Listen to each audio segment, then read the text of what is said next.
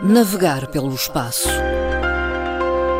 Um momento na rádio para compreender a astronomia e o universo. Colaboração da Associação de Astronomia da Madeira.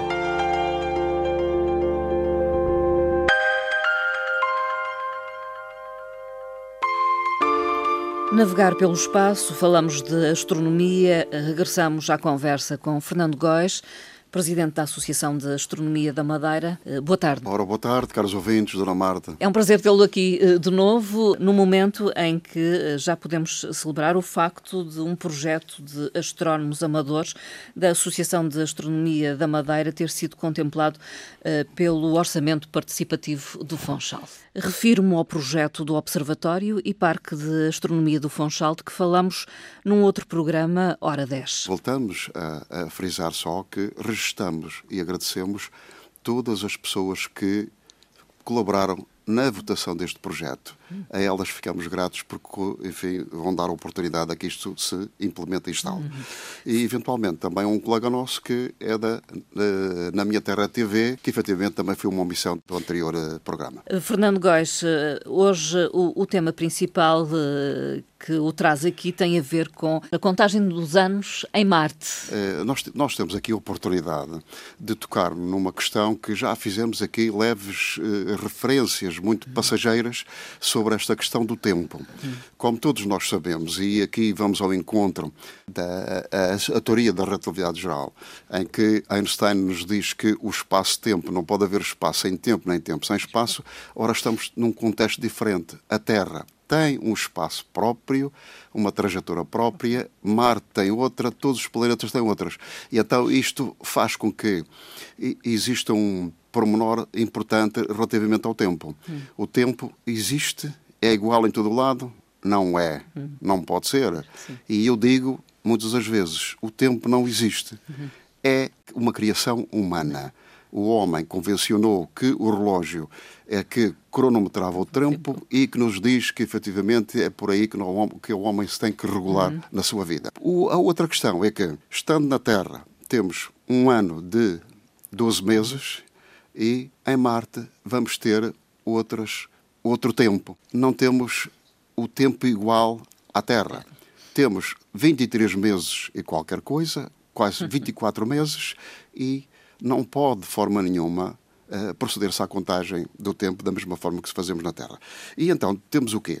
687 dias de trajetória à volta do Sol. Uhum. Nós temos aqui 365.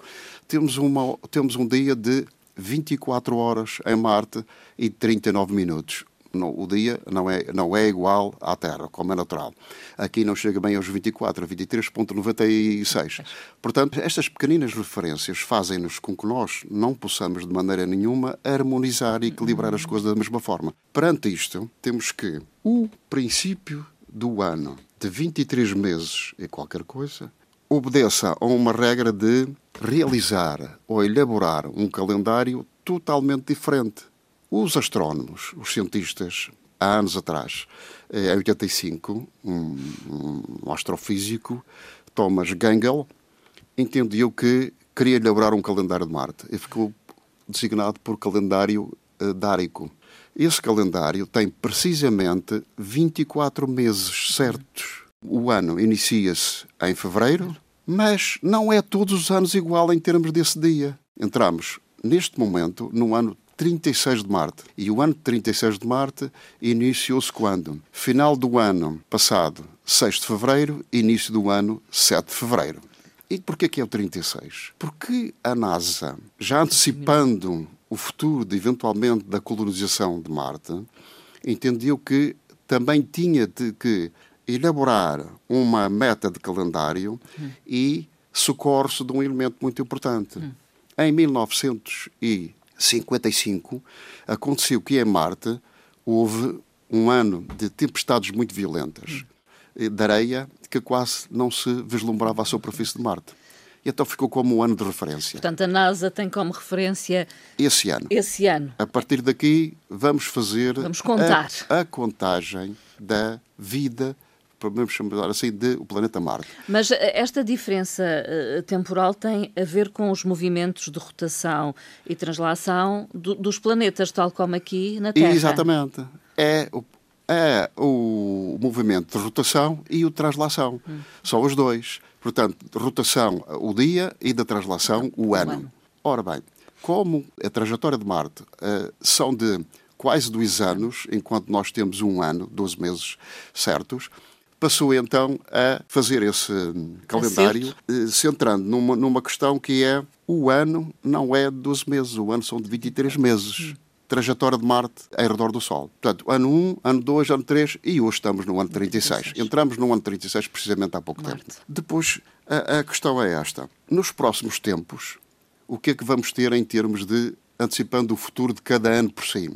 Temos que, no ano 37, teremos o início do ano em 26 de dezembro de 2022. No ano 38, já teremos 12 de novembro de 2024. O que, o que é que vai acontecendo? Vai acontecendo que vamos regredindo em termos de mês, Sim. porque são 23 meses e qualquer coisa. No ano 39, 30 de setembro de 2026. No ano 40, 17 de agosto de 2028. E assim sucessivamente. Para ficarmos com uma ideia ainda mais objetiva, uhum. Para aí em 2028, 2030, onde o homem provavelmente poderá visitar Marte. É a previsão da NASA. O que é que irá acontecer aqui relativamente eh, à contagem do uhum. tempo de Marte, mas não só a contagem do tempo, mas a contagem da vida dos humanos, Sim. dos seres humanos? Sim.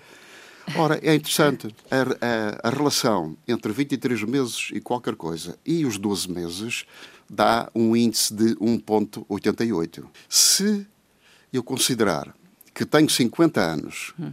E que estou em Marte, vai-me acontecer que eu não terei 50 anos em Marte, mas terei 25,59. 25 Ora bem, isto é fantástico. Vou ter precisamente metade da idade que da tem idade na Terra. Que temos aqui. Isto é curioso, precisamente estes pormenores. E quando regressar à Terra? Quando regressar à Terra, é evidente que vamos voltar todos ao princípio. Isto é, o tempo de Marte não tem nada a ver não com o tempo da Terra e assim sucessivamente.